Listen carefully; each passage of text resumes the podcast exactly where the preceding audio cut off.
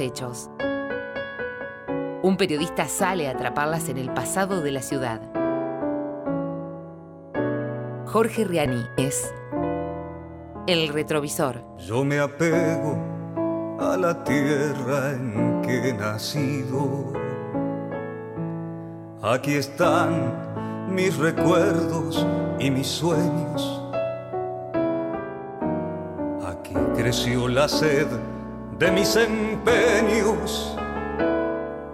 Y aquí seré feliz o habré perdido.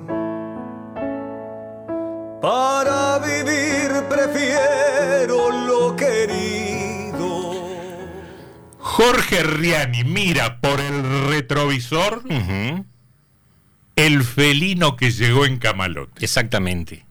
Fue tan fuerte la presencia del felino que llegó en Camalote que no solamente Saer escribió sobre eso, sino que también escribió un tal Darwin.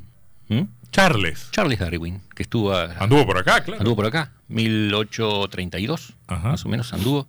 Y no solamente él, sino que también otros cronistas. ¿Se acuerda que hace poco hablábamos de, de las crónicas de viajeros? Bueno, eh, lo lindo que es encontrar en la crónica de viajero un episodio y después encontrarlo relatado en una novela, en este caso La Vuelta Completa, que de Juan José Saer, el, escritor nacido en Cerodino, fallecido en, Francia, eh, que en este, en este libro, La Vuelta Completa, reproduce bueno, toda la cartografía típica saeriana, la cartografía urbana de Santa Fe, como bien decías vos, que por ahí eh, suele pisar Paraná, recién comentábamos un libro donde, La Grande, donde habla de Paraná, pero hay más de uno, porque él eh, en más de una ocasión eh, cuenta que, visitaba a, uno de los, sus personajes que está inspirado en, Juan L. Ortiz, ¿no es cierto? Bueno, ¿Ah, sí? sí, sí, exactamente. Eh, Washington Noriega creo que es el, el, personaje. El personaje. Bueno, en la vuelta completa se reproduce la cartografía Saer, decía, ¿no? Con toda su flora, su fauna e incluso con sus animales. Y allí empiezan a narrar algo Hace un tiempo yo había escrito algo que, si me permitís, lo leo muy cortito. Dice, en la charla, sin rumbo y sin tiempo que mantienen Barco y Pancho, dos de los personajes de Sari que se repiten a lo largo de sus, de sus libros, en la vuelta completa, se desprende un largo filosofar como es costumbre en esos hombrecitos jóvenes que se tratan de usted y tienen cierta dignidad que dan los años. Son veinteañeros de los años 60, que es como decir cuarentones o cincuentones del nuevo siglo. Eh, hablan desde cierta experiencia de la vida que los hombres y las mujeres de hoy recién empiezan a hacerse evidente esa experiencia a medida que se van aproximando al ecuador de su existencia. Cuando uno empieza a hacer cálculo que el mejor de los casos y con viento a favor, lo que estamos viviendo la mitad de la vida, entonces recién ahí podemos aprender como estos personajes. Bueno, lo cierto es que Barco le cuenta a Pancho, eh, bueno, salieron a, caminar y dice, le voy a contar una historia, pero una historia que carece de moraleja, que no tiene ningún tipo de, sentido incluso.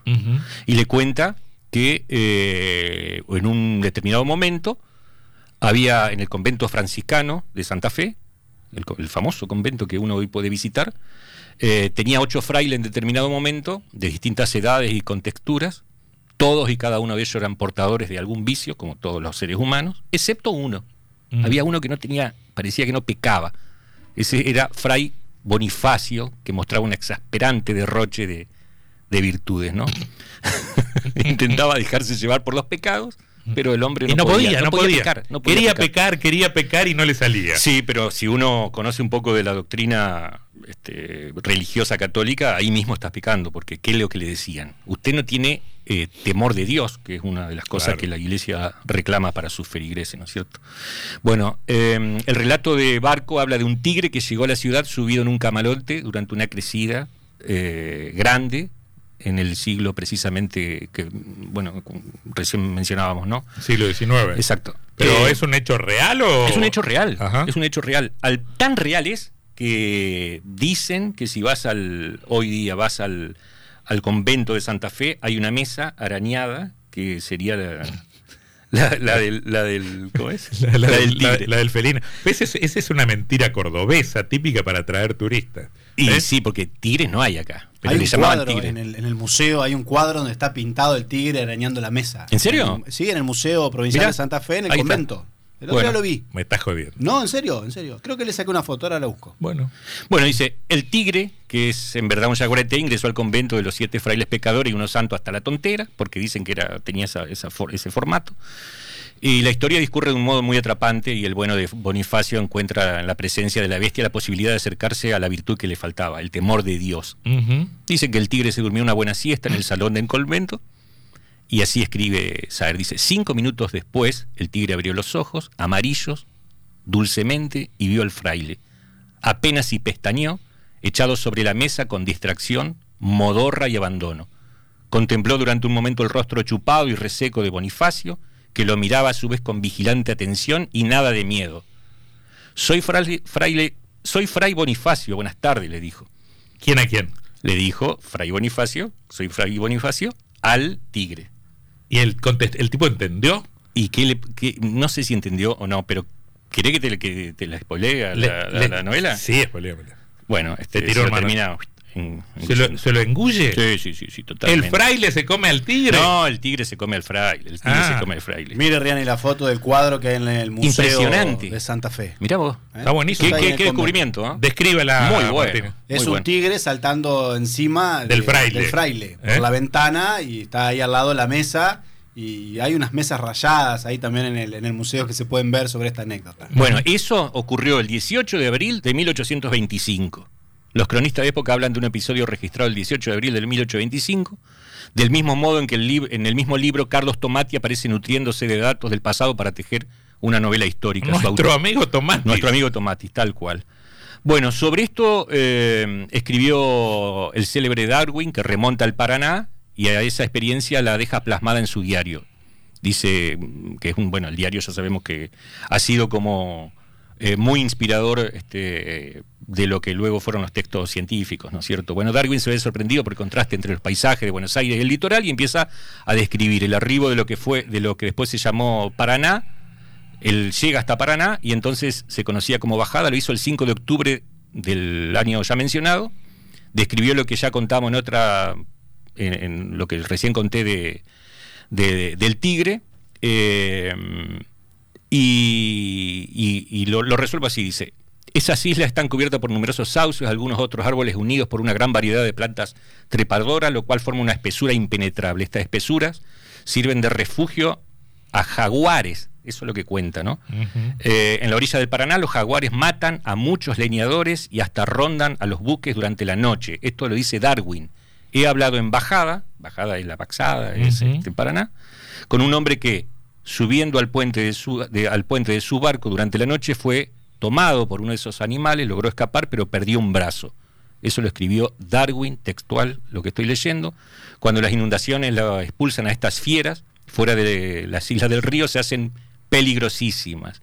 Me lo han contado hace ya algunos años, que un jaguar enorme entró en una iglesia en Santa Fe, uno tras otro mató a dos sacerdotes que entraron a la iglesia, un tercer clérigo se libró de la muerte con, la, con mayor dificultad para lograr destruir a ese animal, eh, pero fue preciso levantar este, parte de la, de la iglesia, etcétera. Fue, digamos, como que armó un gran lío, no solamente se los engulló, engulló a los frailes, sino que también terminó bastante maltrecha la, la iglesia. Durante un tigre hereje. Sí, sí, tal cual.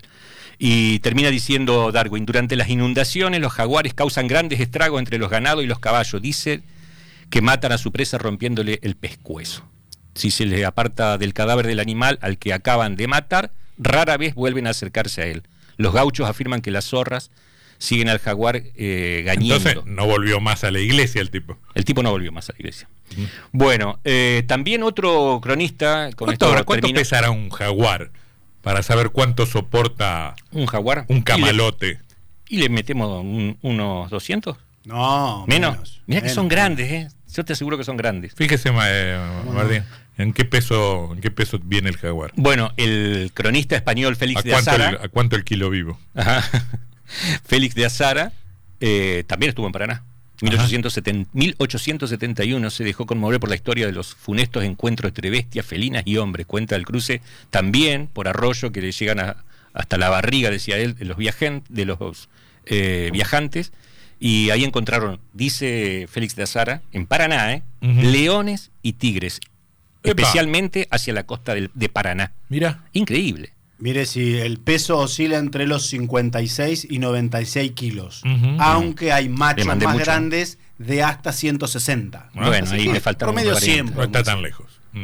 Dice que Félix de Azara llegó a una casa, dice en la casa, Pedazo que, de camalote tiene que, que ser para transportarlo. en la casa que cesteamos, dice Félix de Azara, hablando como nuestras abuelas, ¿no es cierto? Cesteamos, Me voy a vamos a cestear. Sí, me voy a cestear con I. Mm. Pero él lo escribe bien, dice en la casa que cesteamos tenían colgado en las estacas del corral seis cabezas de tigre y tres de leones. Mira. Cuatro de caballo, cuatro de los, eh, de los caballos que montamos tenían heridas no cerradas, hechas en el día anterior.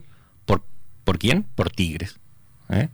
Así que bueno, eh, historias de felino, que si vos me permitís, hago un salto muy grande, vengo 100 años para adelante, 1935. Ajá. Esto no tiene nada que ver con, con lo que estamos diciendo, pero vamos a dejar una, un, adelanto. un adelanto, ¿no A es ver. cierto? En 1935, el escultor Elmidio Sarniguet hizo al menos dos piezas de El Yaguareté, una de la cual nosotros conocemos acá en el Parque Urquiza. El Parque Urquiza. Una fue adquirida por un personaje que de la historia que vos lo tenés que haber escuchado nombrar muchas veces, que es Leopoldo Melo.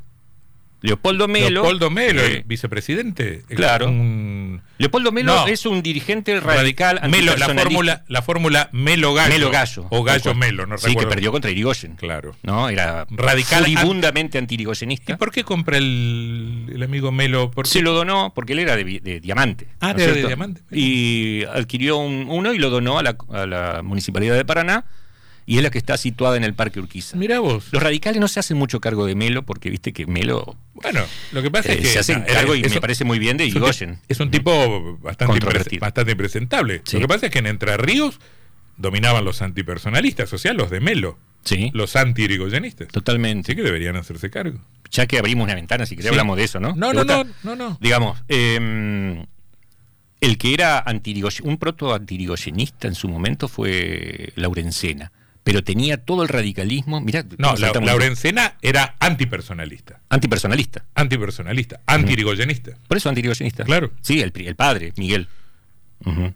Eh, y Eduardo también. Y Eduardo también debe haber sido. ¿no? anti- Al punto que fue candidato a presidente, que sacó muy, muy poco, ¿no? Este Sí, caso sí, de sí. Miguel. Bueno, acá, acá estuvo a punto, acá hubo- le estuvieron a punto de intervenir la provincia. Sí, había pedidos permanentes para que intervengan y, y, y Irigoyen no, no lo. Exactamente, porque había denuncias de fraude cruzadas y eso. Los irigoyenistas decían que, mm, que, que habían que los antipersonalistas habían ganado con, con fraude y a partir de eso pedían, pedían la pedían la intervención. Y como prueba de, de la intervención gubernamental en las elecciones, decían que los policías festejaban con disparos al aire de fuego el triunfo de los antipersonalistas. Andá Claro. a ver si es cierto. Bueno, pero. eh, Eso, eso está, abrimos- eso está publicado en las crónicas de los diarios de aquella Ah, es, es muy interesante la, la- la- la- la grieta en el radicalismo entrerriano, es increíble, porque bueno, ellos pudieron gobernar, porque bueno, a lo que era la década infame les venía bien también. Bueno, lo que pasa es que, que ahí, se va sal- ahí se va saldando y llegan a un acuerdo político según el Sí. cual se alternaban. se iban alternando. Iba a ser candidato un irigoyenista y después un anti-irigoyenista. Y después eh, eso queda, queda como. Y queda suspendido porque vienen los golpes eh, en el no, 41. no, porque, porque, claro, pero porque además este los clivajes o las diferencias empiezan a ser otras, ya, ya deja de tener importancia eso en la década del, del 30. Ha habido dirigentes irigoyenistas, no la mayoría, pero muy dignos y muy interesantes, como el caso de eh, Miura, Mm. ¿m? que fue gobernador, y el caso también de, Mm. de Santander, que era, Mm. era irigoyenista. Exactamente. ¿No es cierto? Miura y Santander. Acá, acá nos dice Tirso Fioroto que los leones son pumas, en realidad. Mm. Los leones son pumas, es muy Fioroto bien. opina de todo. Qué bueno está escuchando Dice, los leones son pumas y los laurencenas tienen pasado jordanista. Es verdad, es absolutamente cierto, muy El bien. radicalismo de acá viene del- de, de los, de los seguidores de López Jordán. El oyente Sí, sí. Esteban dice, no era un tigre, era un, ja- un jaguarete. Hay una obra de teatro, El tigre del convento de San Tal Francisco. cual, ¿eh? exactamente, lo Y mencionamos. Pesan hasta 100 kilos el macho. 100 kilómetros puso, pero vamos a entender que 100 kilos. Muy buenas a- acotaciones No, de claro, atentos. nuestros amigos y oyentes. Eh, esa obra de teatro, efectivamente, yo la menciono en esta nota, por, por supuesto que la pasé de largo ahora, pero hasta hace un pocos años se, se hablaba de eso, ¿no? Eh, bueno, la obra eh, fue adquirida entonces, esta, este jaguarete, por Leopoldo Melo, eh, para donarla eh, a la Municipalidad de Paraná, es la que podemos ver hoy en el Parque Urquiza. La otra fue destinada al Parque Chacabuco, donde fue retirada durante la dictadura. Mira. Estuvo en el zoológico, luego se perdió por más de 20 años en un oscuro depósito porteño hasta que lograron recuperarla. Pero esa historia que da para Ajá. mucha tela para cortar, si querés te la cuento en otro, en otro momento, no sé. ¿Cómo no? Estimado Jorge Riani, muchas ¿Algo gracias. más? ¿eh? Cerramos con un mensaje de Cristina que dice: eh, Félix de Azar es el mayor filántropo para la pale- paleontología y los museos. Mirá, ¿Eh? buen dato Ahí también. tiene. Y dice que, como dice Gabo, siempre la realidad es más rica que la imaginación. Muy bien. El felino que llegó en Camalote.